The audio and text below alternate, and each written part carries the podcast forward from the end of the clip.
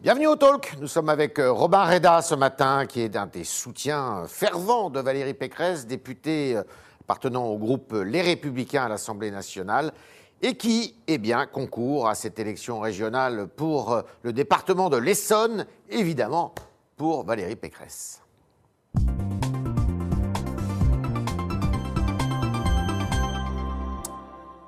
Robin Reda, bonjour. Bonjour Yves. Alors, avant d'arriver aux élections régionales, il y a aussi toute une procédure qui se met en place à droite pour essayer de trouver le candidat, le candidat de la droite républicaine à l'élection présidentielle. Et hier, euh, Christian Jacob a, a dévoilé un peu ses, ses cartes. Et euh, sincèrement, est-ce que vous avez compris ce qu'il veut faire et ce qu'ils veulent faire? Bon, d'abord, il est primordial que ma famille politique, Ouais. les Républicains, la droite républicaine, libre, Il faut rappeler que Libre, c'est le mouvement de Mme Pécresse et que Mme Pécresse n'est plus officiellement encartée aux Républicains. oui, et nous travaillons en bonne intelligence avec Voilà, les néanmoins. Républicains, qui est l'un des principaux partis qui soutiennent la candidature de Valérie Pécresse pour euh, les élections régionales en, en Ile-de-France. Il est primordial que la droite et le centre rassemblés aient une candidature à l'élection présidentielle Ouais. pour venir troubler ce match annoncé et surannoncé entre Mme Le Pen et M. Macron. Euh, le- la procédure de choix, elle est inscrite aujourd'hui dans le statut du parti Les Républicains. C'est la primaire ouverte. Ouais. Il est de notoriété publique que, euh, Comme en 2016. que le président Christian Jacob n'est pas favorable à, à l'organisation de cette primaire, que beaucoup chez euh, les Républicains et à droite en général s'interrogent sur la pertinence d'une primaire. Moi, je crois qu'il faut un processus large de sélection suffisamment ouvert pour que le candidat ou la candidate qui représentera la famille de la droite et du centre à l'élection présidentielle soit issu euh, d'une légitimité la plus large possible. Un parti politique, ça n'est pas un observatoire de la vie euh, politique. Une étude, elle peut être utile, elle peut être utile pour euh, déterminer un projet, sondages, hein. pour trancher une ligne. Le sondage qui a été annoncé, je pense qu'il est 15 intéressant 000 pour- pour trancher une ligne, mais vous comprenez Il n'est pas confié à Sevipov, comme a dit monsieur, monsieur Jacob. D'ailleurs, il s'est trompé parce que c'est pas Sevipov, mais c'est monsieur Perrineau qui va faire ce sondage. Ouais, mais j'ai- beaucoup d'estime pour Pascal Perrineau. Il a été euh, euh, mon professeur par ailleurs. Ouais. Et, et je pense qu'il donnera des éclairages très utiles sur ce- le projet, le projet que doit porter la droite. Euh, Et pour, après pour autant, si on avait écouté les sondages, et vous le savez très bien, beaucoup seraient devenus président de la République, alors même que ce ne sont pas ce que les Français ont choisi ensuite. Donc, euh, quand est-ce qu'il faut que ce candidat ou que cette candidate soit euh, en ordre de marche, je dirais, pour la campagne présidentielle euh, qui va avoir lieu maintenant dans, 10 mois hein? Bah, L'heure aujourd'hui est à la concentration sur les élections Régionales. régionales, qui, je l'espère, ça, ça sert de test, ça, ces élections régionales? J'espère qu'elles vont confirmer l'ancrage que la droite et le centre ont acquis sur nos territoires depuis longtemps. La droite et le centre ont su se renouveler, ont su avoir des projets novateurs. Je le vois en Ile-de-France euh, avec Valérie Pécresse. Pour l'environnement, traditionnellement, la droite, on ne la connectait pas naturellement au sujet de l'environnement. on voit bien qu'on a un bilan que- écologique Comment vous aujourd'hui. expliquez que la droite a de bons résultats aux élections euh, euh, locales, on l'a vu au municipal, on, on va sans doute le voir aux élections départementales et régionales, et que néanmoins, dans les élections nationales, on l'a vu aux européennes, eh bien, elle n'arrive pas à émerger, elle n'arrive pas à s'imposer. D'abord parce qu'une collection de bilans et de projets locaux ne fait pas un projet pour la France. Certes. Il y a des bonnes expériences sur les territoires. Encore une fois, en Ile-de-France, on le voit, par exemple dans le domaine de la sécurité, où on a beaucoup progressé. On aimerait porter ce projet d'autorité pour la France. Et il faut maintenant que nous puissions trancher notre ligne sereinement à l'échelle nationale et une ligne qui soit gagnante. Il ne s'agit pas de recroqueviller la droite et le centre, les républicains, sur une ligne qui ne permet pas de venir troubler ce match annoncé entre Mme Le Pen Donc là, vous êtes et- en train euh, d'écarter une ligne qui pourrait ressembler à celle que défend M. Retailleau? Je, je crois que les idées de Bruno Retailleau, elles sont importantes. Elles, représentent légitimement euh, ce que pensent euh, beaucoup euh, à droite dans notre électorat. Mais elles ne suffisent pas. elles incarnent une volonté culturelle pour la France Ouais. qui est importante, mais elles ne suffisent pas. Conservatrice, vous diriez? Non, non, une, une défense de la culture française qui, à mon avis, à sa place Oui. est légitime à droite, mais qui ne suffit pas à porter un projet économique, un projet novateur euh, qui vienne euh, rencontrer l'aspiration des Français euh, qui aujourd'hui veulent sortir de la crise et veulent entrer dans un monde d'après qu'il nous appartient de construire et qui, à mon sens, ne peut pas être construit par le président de la République sortant. Alors, euh, ça veut dire que Valérie Pécresse, évidemment, c'est elle que vous allez soutenir. Elle, c'est elle qui doit partir au combat pour, pour la droite? En tout cas, on le voit, Valérie Pécresse est de plus en plus massivement soutenue par les électeurs de la droite et du centre. Elle l'est dans ces élections régionales, puisque toutes euh, les enquêtes d'opinion montrent que euh, l'immense majorité des électeurs qui se déclarent de droite choisissent Valérie Pécresse mhm. et qui se déclarent du centre, voire proches des électeurs d'Emmanuel Macron, qui préfèrent Valérie Pécresse tout simplement parce qu'elle a un bilan, parce qu'elle incarne la région Île-de-France et parce qu'elle incarne un espoir et une forme de modernité. Pour les élections présidentielles, Valérie Pécresse est naturellement citée dans les personnalités qui, à droite, peuvent légitimement aspirer à davantage. Aujourd'hui, on n'en est pas là. Et d'ailleurs, Valérie Pécresse n'a à aucun moment euh, dit qu'elle souhaitait, euh, à ce stade, concourir à autre chose qu'à la présidence de la région Île-de-France, sur laquelle elle est euh, Oui, mais on sait très bien que cette élection en, en région Île-de-France, il n'y a pas beaucoup de suspense. les études d'opinion montrent qu'elle est assez haut dans, les, dans, dans ses études, que le Rassemblement national n'a jamais été vraiment très fort dans cette région, euh, même si là, il y a un petit progrès par rapport au précédent scrutin, que la gauche est divisée. Qu'est-ce que vous avez à redouter dans cette région? Il y a quand même une stagnation. Il y a une stagnation du, du Rassemblement national, mais, mais, qui est un diviseur dans la région Île-de-France. Naturellement, il n'est peut-être pas aussi haut que dans d'autres régions, mais euh, le bilan euh, de la sécurité, c'est Valérie Pécresse. L'amélioration de la tranquillité des franciliens, c'est Valérie Pécresse. La défense des valeurs de la République et de l'autorité, c'est Valérie Pécresse. Le Rassemblement national à la région Île-de-France n'a rien voté des mesures de Valérie Pécresse qui permettent de rétablir l'autorité dans la région, que ce soit le bouclier de sécurité qui permet de renforcer les moyens de nos policiers nationaux et municipaux dans la région, que ce soit la charte de la laïcité qui est imposée à tous les partenaires qui reçoivent des subventions publiques de la région Île-de-France. Mhm. Le vrai risque dans cette élection régionale, c'est la menace d'une extrême gauche qui euh, va s'allier, ou plutôt avec laquelle va s'allier la gauche républicaine classique, c'est quasiment déjà. C'est-à-dire Mme Autain avec euh, Mme Boulevard et M. Bayou Une gauche qui a perdu euh, sa boussole, qui n'a plus rien euh, à voir avec la gauche qui traditionnellement défendait les valeurs de la République, la laïcité. Ce n'est plus la gauche de Jean-Paul Huchon d'il y a euh, six ans. Euh, c'est aujourd'hui une gauche qui est ouvertement communautariste. Mais qui est affaiblie, du coup. Ouvertement décroissante, avec des Verts qui, chaque semaine, nous sortent une idée nouvelle pour affaiblir l'économie française et l'économie de la région Île-de-France. Et, et, nous, nous nous demandons à cette gauche euh, encore républicaine, si elle existe, de ne pas s'allier avec euh, l'extrême gauche. L'extrême gauche, aujourd'hui, dans notre pays, ne vaut pas mieux que l'extrême droite. Elle a un problème ouvert avec la République. Alors, il y a un candidat de la majorité présidentielle qui s'appelle M. Laurent Saint-Martin, qui est euh, un député du Val-de-Marne. Dites-nous, qu'est-ce qui sépare finalement Laurent Saint-Martin de Valérie Pécresse dans l'action et dans le regard politique qu'il mène? Ce qui les sépare, qui les sépare, c'est un projet ambitieux. Ce que propose M. Saint-Martin aujourd'hui, c'est une pâle copie du bilan de Valérie Pécresse à la tête de la région. Mhm.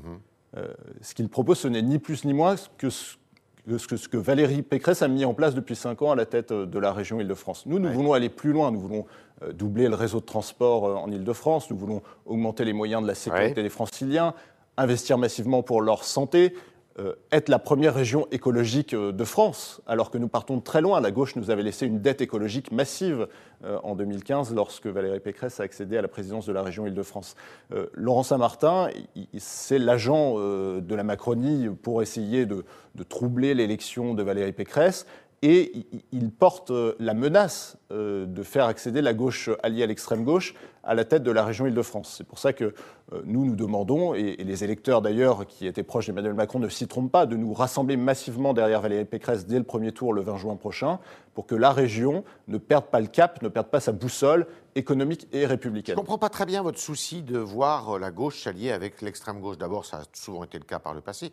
Puis deuxièmement, ils sont tellement faibles dans les études d'opinion qu'on ne voit pas très bien où est la menace. Mais l'extrême gauche, pendant longtemps, ça a été le Parti communiste, ça a été le Parti des ouvriers. Ah euh, on pouvait ne pas être d'accord avec cette ligne, voire la combattre fermement. Euh, c'était une ligne qui était dans la République. Euh, aujourd'hui, l'extrême gauche, c'est la France insoumise. Mmh. la France insoumise, c'est la ligne indigéniste, c'est la complaisance avec les communautarismes. C'est Madame Autain qui fut proche de M. Tariq Ramadan. C'est l'extrême gauche qui a défilé avec les islamo-gauchistes à Paris en novembre 2019. Euh, c'est aujourd'hui une gauche, une extrême gauche qui n'a plus rien à voir avec les revendications populaires. Précisément, cette gauche. Elle, a... à voir uniquement avec des revendications euh, d'intérêt. Euh, communautaire. Et, notamment communautaristes, qui segmentent les électorats par par pur intérêt. Voilà. On va continuer euh, le talk avec euh, Sacha Beckerman qui va nous rejoindre pour poser vos questions, chers internautes, euh, alors que ce talk eh bien, est consacré en partie au régional, mais aussi à la présidentielle.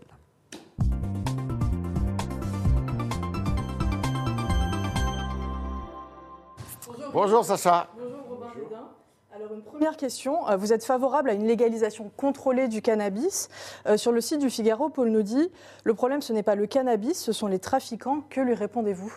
Bon, alors soyons prudents sur cette question. Euh, j'ai travaillé pendant trois ans à l'Assemblée nationale sur différents rapports en lien avec effectivement l'économie du cannabis, qui n'est pas que l'économie illégale. Hein. Je rappelle qu'on cultive du chanvre aujourd'hui dans notre pays pour plein d'autres usages que la drogue, heureusement. moi, je suis un élu de banlieue, je vois les ravages que, que fait la drogue. J'essaye de formuler des propositions pour améliorer ça. Aujourd'hui, l'heure, clairement, le débat politique n'est pas, n'est pas mûr pour que nous abordions cette question-là. Et d'ailleurs, je l'ai dit, euh, en revanche, il faut que l'on traite le problème de la consommation massive de la drogue chez les jeunes, et ça passe notamment par des politiques de prévention, d'éducation qui doivent être beaucoup plus fortes. D'ailleurs, on le fait à la région Île-de-France, qui a la compétence de la prévention, notamment en matière de santé, auprès des lycéennes et des lycéens. Par exemple, comment vous réglez le problème du quartier Stalingrad à Paris? Est-ce qu'on le, on le règle euh, comme veut le faire, euh, semble-t-il, la mairie, en ouvrant des salles de consommation de crack euh, pour isoler euh, les consommateurs de la population locale? Comment, comment vous faites? Parce que c'est, c'est, assez compliqué aussi. Hein. Le, le, problème, Yves Tréhard, c'est que concernant la colline du crack, on en est arrivé à un tel niveau de lâcheté de la part de l'État et de la mairie de Paris que l'on ne, peut, on ne peut plus à ce stade régler les questions avec la, la prévention.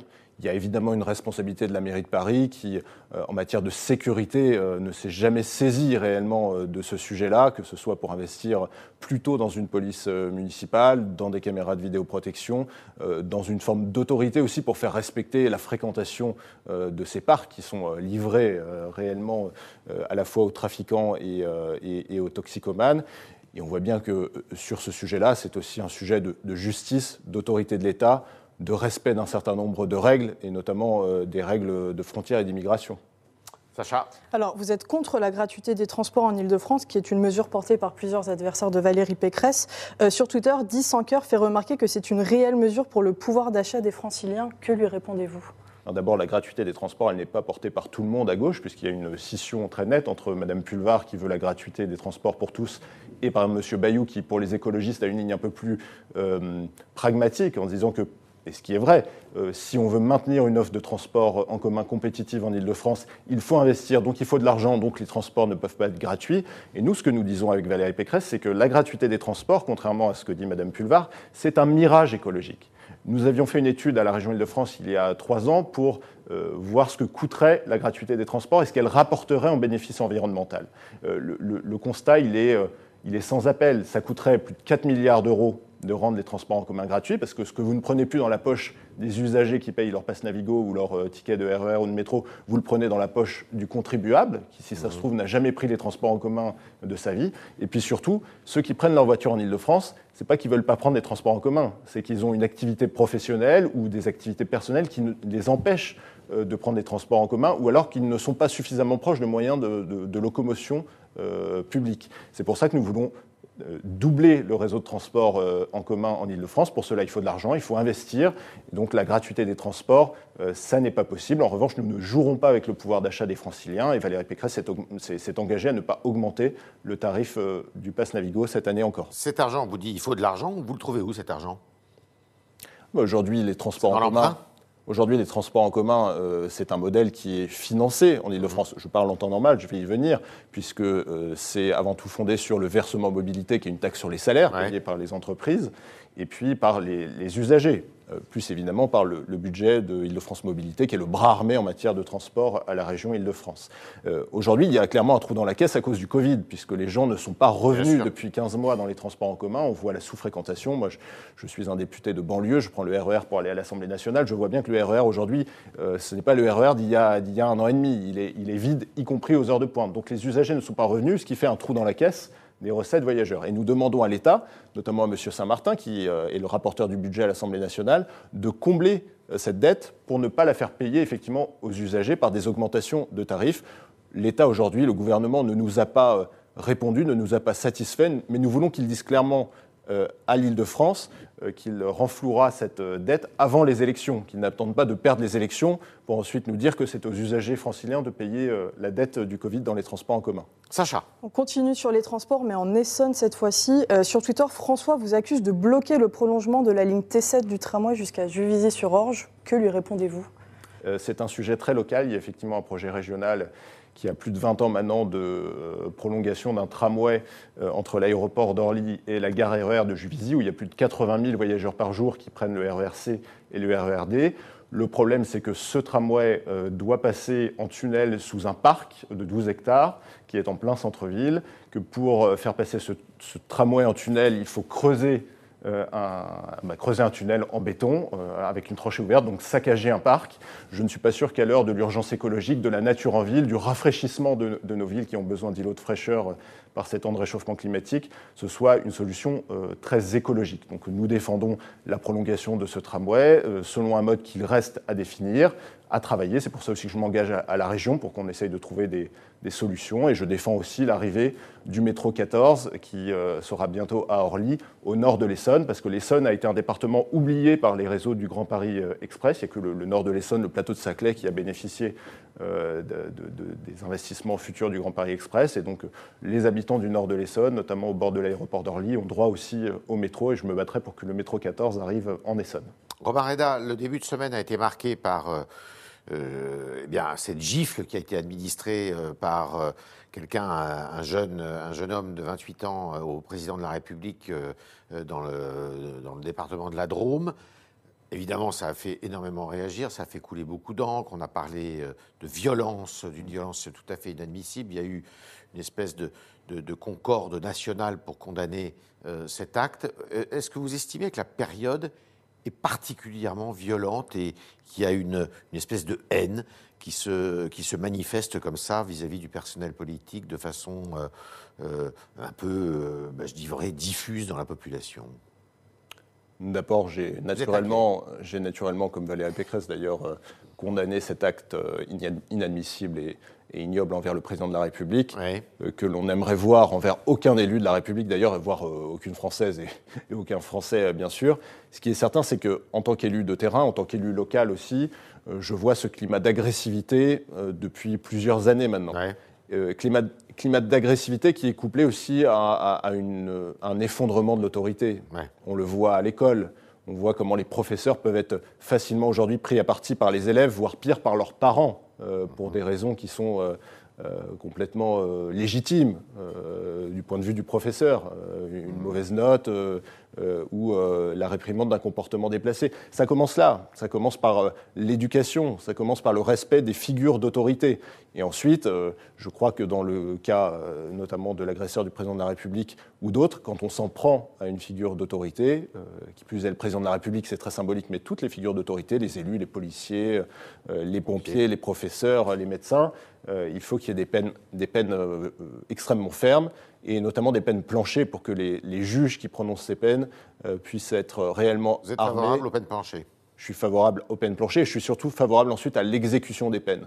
Euh, par exemple, euh, avec euh, Valérie Pécresse en Ile-de-France, on propose que la région Ile-de-France puisse faire faire des travaux d'intérêt général lorsque ces peines sont prononcées. On sait bien que les, tiges, quand ils sont prononcés, parfois ne sont pas exécutées ou sont exécutées très tard parce qu'il n'y a pas de structure pour accueillir. Et la région pourrait assurer le suivi de l'exécution de ces peines? Tout à fait, parce qu'il y a des structures régionales, des services régionaux, des associations financées par la région qui pourraient accueillir ces travaux d'intérêt général. Et d'ailleurs, ce serait un juste retour des choses, notamment vers les élus. Moi, je pense que quand on agresse un maire, que ce soit verbalement ou pire physiquement, euh, et que ça n'est évidemment pas euh, euh, grave dans le sens où il n'y a pas de séquelles, sinon c'est un traitement judiciaire beaucoup plus lourd qu'il faut. mais, à la moindre micro-agression, comme on dit, il faut qu'il y ait une réponse très forte. Et la réponse très forte, ça peut être de faire des travaux d'intérêt général dans une mairie ou au sein d'une structure du conseil régional, par exemple. Sacha, une dernière question. Alors, la droite semble assez divisée sur le front républicain. Euh, Alco, sur le Figaro.fr, estime que c'est une confiscation de la démocratie. Euh, vous, quelle est votre position sur le sujet?